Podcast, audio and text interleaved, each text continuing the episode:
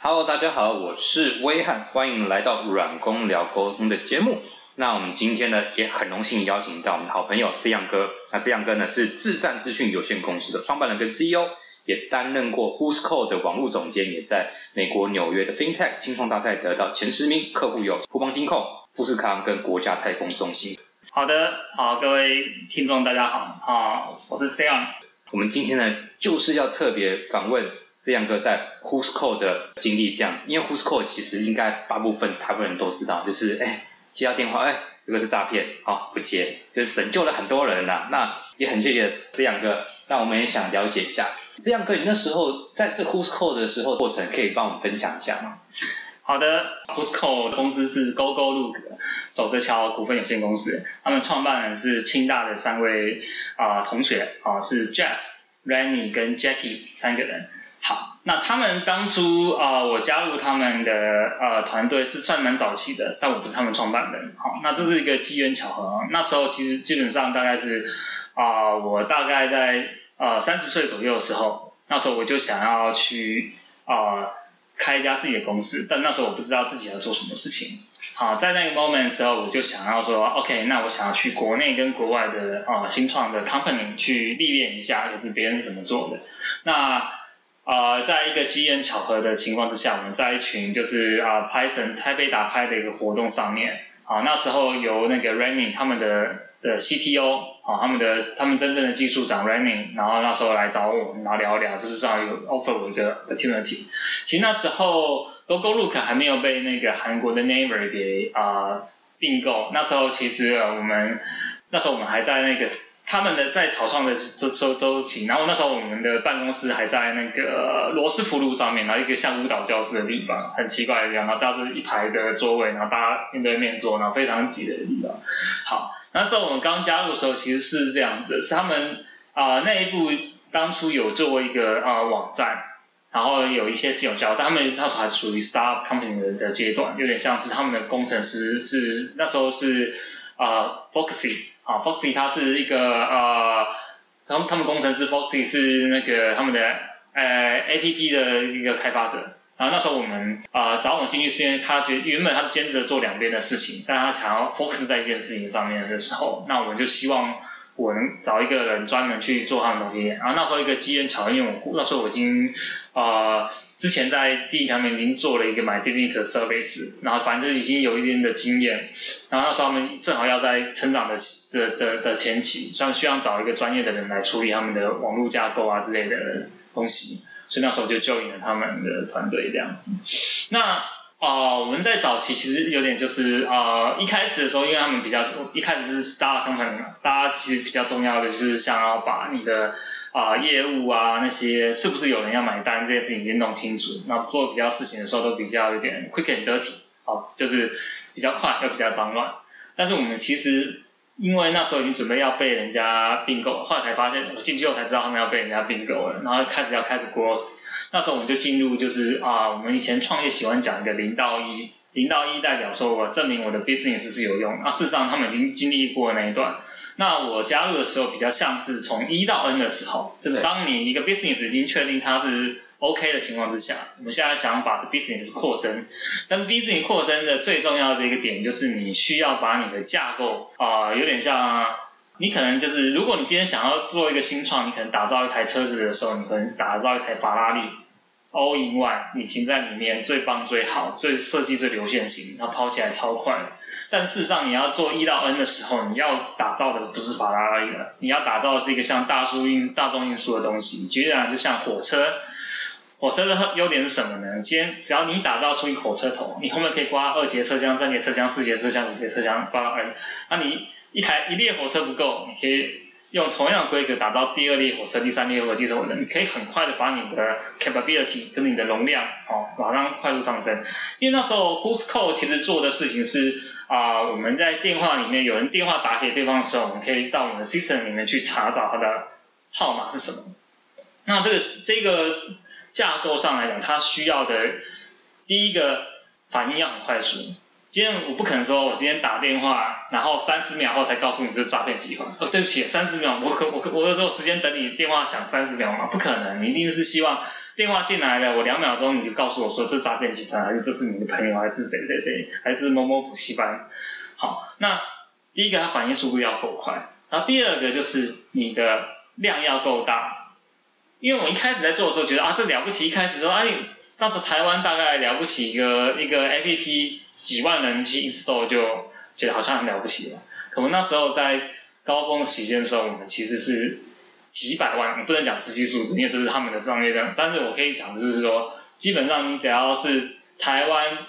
拿着 smartphone 的人在大街上面，大概两三个钟就去一个人是你是有装 b o o s Code 的。那每天中午时间到了，我们这是个很特殊的现象。我们发现中午是一个尖峰期，可能大家都想要约，不管是去餐厅定位啊，还是跟朋友约见面或什么之类。反正一到中午十二点开始那个高峰期的时候，就是随时都有 call，随时都有人一大堆人人人进来，所以我们的 system 就就遇到一个很多特殊架构问题。那我觉得。我们今天要聊的东西是说，我们要怎么去架构一个 system 去承受一个百万的使用者。其实我觉得一个最重要的事情是说，我们在台湾大部分的 service，刚刚就聊过说，其实一万个 user，哈，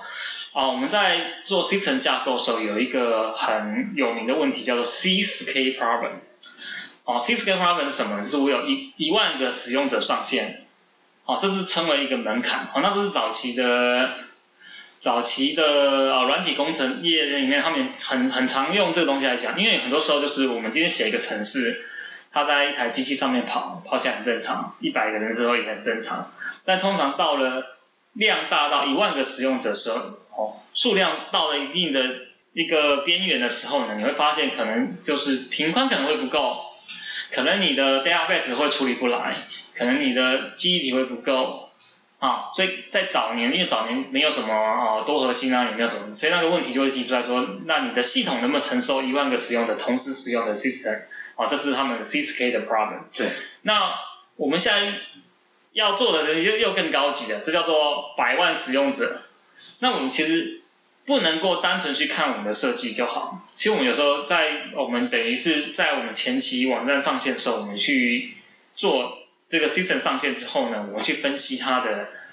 系统上的行为，例如说什么时候是尖峰，什么时候是离峰，哦，这是什么时间系统比较忙，什么时候实际系统比较不忙。然后呢，你的使用者量有多少？然后你如果是一百人上线呢，他用到什么东西？那如果今天是一万人上线是什么东西？好，那我们今天突然冲上去的时候呢，我们就会遇到的这些瓶颈呢，你就必须要靠你的经验。啊，跟你的设计去做。我们讲一个很有趣的故事，就是我们当初，呃，我们一开始是只有在台湾嘛，后来我们在韩国订购，然后韩国人就说很有兴趣，说那我们来试试看你们的你们的网站啊，什么东西，就说，因为啊，Naver 是韩国的 Google，其实它也是有那个广告的在那边，他就说那我来帮你们 promo 一下你们来下载的东西啊，他就帮我们做一件事顺手做一件事情，是说，我就给你一个小时，我们的那个。首页的官网中放一个小小的广告牌，嗯，然后让他们点的时候可以下载的程式。你知道他那个广告一上线，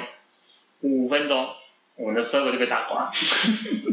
对，然后时候我们就被骂死，所有人都抠。因为，那时候我在飞机场，那时候我我去韩国出差，然后那时候我已经从韩国要飞回来，然后那个就是飞回来之前就就是我们去沙盘推演，然后回来，然后就说要上线，就在就就在就在飞机场说，你在飞机场赶快跟我收扣，那个 server 挂掉了。好，这个事情蛮好笑的，这件事情是说，我们后来去抓的时候发现其实。啊，我们的架构其实是没问题的。那时候其实是啊，Google Cloud Platform 的那个它的分流器，好 Load Balancer，它那时候不知道为什么失效，然后就本来我们是一个架构是说一台是一定撑不住的，所以我们那时候是多台机器分流，但是那个分流的架构是 Google 的 infrastructure 有问题，它炸掉了，所以所有的流量全部导向其中一台，那一台一定撑不住，所以那台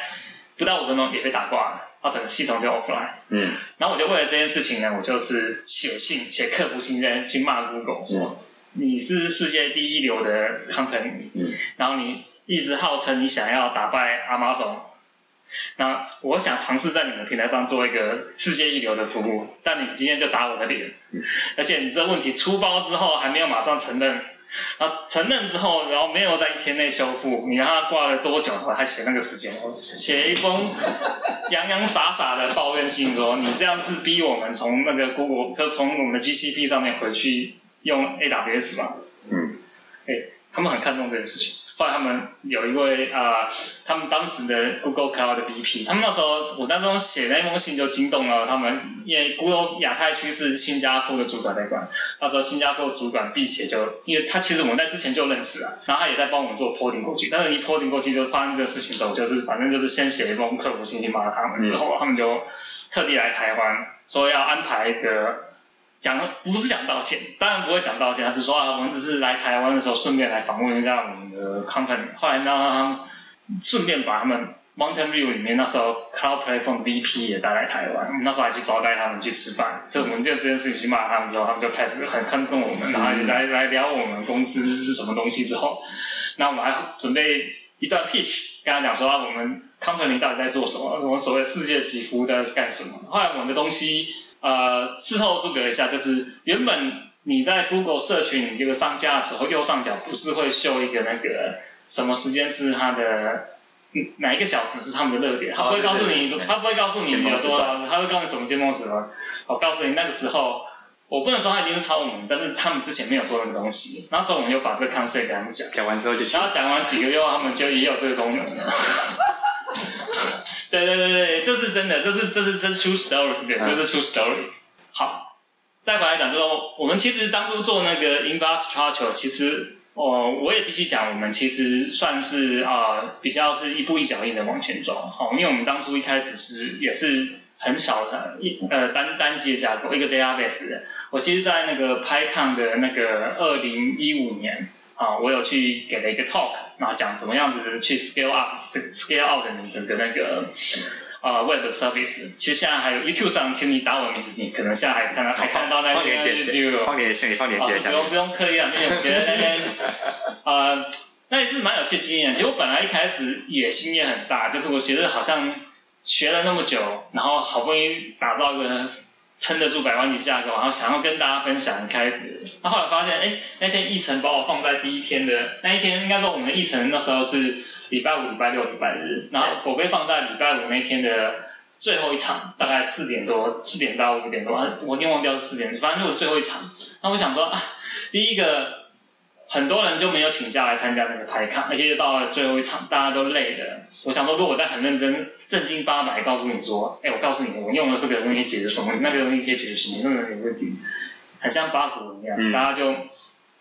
呃会觉得听不下去。所以我那时候就换了一个方式。我那时候那时候有一个很红的广告，就是那个有个你是个专家嘛，你可以解决问题。他说我想要。那个他要他用一个透明的笔画红色的线，这是那是一个一个很有趣广告，是在讲沟通的问题啊，就是一个专家样。然后我们那就是借用他那个广告的一些画面，但我们是在聊的是说，假设一个小电商，他从一个很小的架构，然后想要做到一个百万级的架构，他在一路上会遇到什么 bottleneck？因为我们一开始啊，大部分的啊公司就停留在，我们就称为叫做。Single node 的一个就是一个点的的的的东西，为什么？就是你今天一个可能，我们讲讲白一点，台湾不是像雅虎那种大型的多品牌的电商的话，你只是一个官网的一个电商的话，你的客户我知道的大部分都没有超过一千人。呃，就算你注册有一万，我讲的用客户一千人，是说同时在线上逛你的网站的，那基本上你同时在这样在这种情况之下，你。通常一台机器，好，今天我在啊 Google，不管是 Cloud Platform 上面，还是在 AWS，还是在啊微软的 Azure 上面，你去开一个点的话，你就是一台机器就可以解决，所以我们这叫做 Single Node。好，那你在你的客户量往上升的时候呢，你开始就需要说啊，因为 Database 比较多存取，它的 I/O 是所谓的 I/O bound，那你今天你在你的前面服务的可能是 Memory bound，那你基本上你会把你的机器会开始慢慢根据你的 resource 用的不一样会拆分嘛，然后你会要有 backup，要 redundant，你要要做 low balance，所以我们当初也是这样一路慢慢的往上面做，然后我们也是早期像我们一开始很担心，同时一堆人冲上来，那我们的我们的架构一开始没有那么弹性，我们是说先求稳再求好，所以我们那时候好像一口气开了四十几台 instance，就是就算没有人服务我，就是开四十几台，那预判尖峰期，因为我们那时候遇到跟你讲过，中午时间一到，大家同时几百万人同时扣，那个需求量很大，但是平常又很闲，所以我们那时候就就去找那个。尖峰离峰时间，然后让 instance 可以按照那个时间去做它的 scale 的调整。然后呢，中后期我们才慢慢开发出去 redund 的那个架构。我们做到最后面好像只要三台吧，我记得那时候之后最后面只要三台，然后。数量减到非常非常低，讲到平台都问我们说你是不是要撤离我们平台的？我要我要关注一下你们，你怕你很怕你要跑掉这样子。嗯，对对，我那时候做到是是做到这种程这种这种程度，对，大概是这样子。我不知道一般人，我我不怕讲下去又是太技术又太太太太 detail 这样子。不会，因为这边听的话，大部分还是软体工程师或想要了解软体工程师相关的，因为毕竟能够。撑起这种百万架构，并并不是每一个工程师都会碰到，有些人可能是负责一个网页，他可能用户就几百、几千人这样子，所以他们可能也想多多多了解。嗯，我觉得这个东西是一件蛮有趣的，应该是说从其实，在做那个架构之前，我了不起就是之前在 D-Link 做一套 service，现在在线上叫做买 D-Link。嗯，好，买 D-Link.com 基本上那时候的用户等级大概才几万人。嗯，好。我们还没说还没有做到百万，我也是在 Busco 的那个呃，在那个地方，我我也是第一次碰到那么大家，就第一次被打挂，然后第一次就以前就是怎么打都不会挂，反正我的都都想好了，只有那那才第一次被打挂，然后也感受到就是啊，所谓一个韩国的 Google 是多大厉害，多多多大的，随便一个小小的东西按去砰砰起来，对他给你。导一个流量，我帮你导个流，然后你就然后你就被关爆了。嗯，对。然后基本上啊，我我觉得后来来讲的话，我这个经验之后，其实后来也陆陆续续接触一些。我觉得啊，在设计这种云端的架构上面，哈，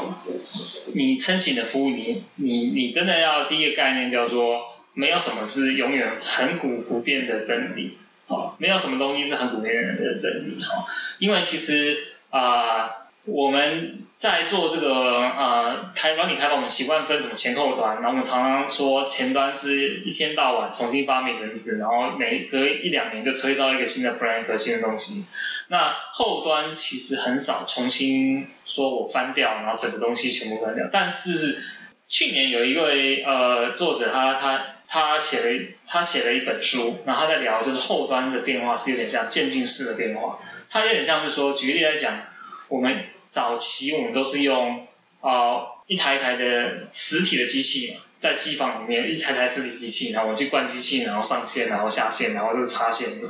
这是最早的。后来我们用 VM，Virtual Machine。那今天我今天可能是我今天一个实体机器可能是一个八核心的机器，然后在上面开了六个或五个或四个 Virtual Machine，那在 Virtual Machine 上面灌 Linux 什么东西，然后跑个别的东西，那是。后来的架构嘛，那这个架构在后面就又慢慢移到 Docker，哦，Docker 是所谓容器化的技术。那 Docker 之后虽然不冲突，我现在讲的好像讲的好像是它是一路一路变，其实没有，它有时候是有些东西是共存的，就是有实体机器的可能是跟 VM 共存的，VM 个跟 Docker 共存的。然后在 Docker 后面又衍生出像的 K8s 啊，容器化技术，然后又做了 Microservice。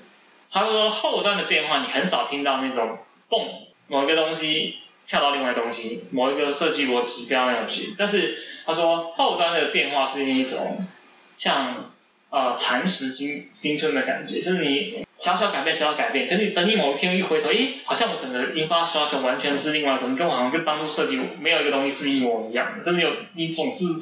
一路做做做做到后面，在某一天忽然回头发现，哎，我已经走那么远了。嗯，那。后端这边来讲，就是第一个我刚刚讲的，你的架构从来没有一个恒古不变的东西啊。那基本上你要随着你的实际上你面临到的挑战，你面临到的你的需求，你的客户的状态去调整。那像我们公司，其实我后来开的这家智三根据，最主要在做的事情呢，也是帮很多企业客户在做他们的系统优化。为什么呢？因为很多企业客户。他今天可能找了呃一个外包厂商，他可能今天开发完成是，他就是直接哦，你就是开多少机器，然后然后就是把它放在那边，然后遇到什么瓶颈之后，就说啊，你把机器加大啊，你把那个数量加多就好了，就要变成它一个月，哦，就举一个前已经好一阵子，我不能讲前一阵子，好一阵子的例子是像我们的馆长，我们的网红馆长大大，他不是开了一家电商，然后就是很慢啊，几千个用户上去他就卡住了不动，他就是架构设计有有问题。那基本上我就常常在，不是我没有帮馆长，先讲我没有帮忙，但我是帮我的客户呢，基本上就是做他们的的系统的优化。基本上我们会进去去看，去看它的监控它的数据，它的瓶颈到底在哪里？那是不是从呃架构上有调整的部分，或者是啊在你的城市码里面有没有优化的空间？基本上我们会做这些事情呢，通常我们可以帮我们的客户省大概通常可以省到七成以上，到八成，甚至到九成以上，就是很多时候他们的钱都是真的是打水漂，就是付给付给那些云端公司，难怪阿猫总现在赚钱，然后贝佐斯是世界首富，因为那么多人付他钱，然后什么事情他都浪费钱，然后过多付出过多的代价，然后得到一一点点的回报，这样子是基本上太多这种东西发生在。我们看过的云端架构，嗯，事实上我们在做的优化东西，就是在帮人家检视你你的那些架构使用的是不是正确，是不是啊、有可以进步的空间，所以我们都是帮客户在省钱对，让他们可以花的更少的钱，然后可以有更好的 quality 的服务这样子。了解，这样有点像节电公司的概念。哎，你电量那么多，哎，看一下看一下，哦，这个东西放下去之后可以让你省很多钱的概念。有点像这样子。对我们呃应该说这不完全是我们主要业务，但这是我们一块呃可以算引以为豪的一个业务之一。哦，我们对是很鼓励是说，如果你今天一家公司，你每个月，我就常常就听一下有些公司他就说他一年花一百万在云端平台上面，那我就问他一句。你真的做的事业有这么大吗？你的电商是是大到像是易贝啊、马总这么这么大的电商吗？为什么你要花到一百万在那上面？应该很多优化空间吧。可你老板愿意出钱，我没有意见嘛。但老板不懂啦。但但是但是你如果想想，如果你哪一天想要说省点钱嘛，你可以找我们问问看，我们可以从咨询开始。对，我们其实是有在帮人家处理这样的东西。咨询方下面，咨询方你听。对对对对对对对对对。好，今天很谢谢 Z 阳哥，让我们分享一下之前他当 Who'sco 的网络总监的时候的一些过程，怎么样架构百万级别的系统，让整个人上来都哦都用的非常的顺畅。那我们今天呢的节目就先到这边喽，OK，大家拜拜。好，如果你的职位呢跟软体工程师常常接触的话，也欢迎到下方资讯栏连接处报名参加一起录音哦。如果觉得节目听完有任何想要反馈的，也欢迎到下方的资讯栏填写资料哦。谢谢。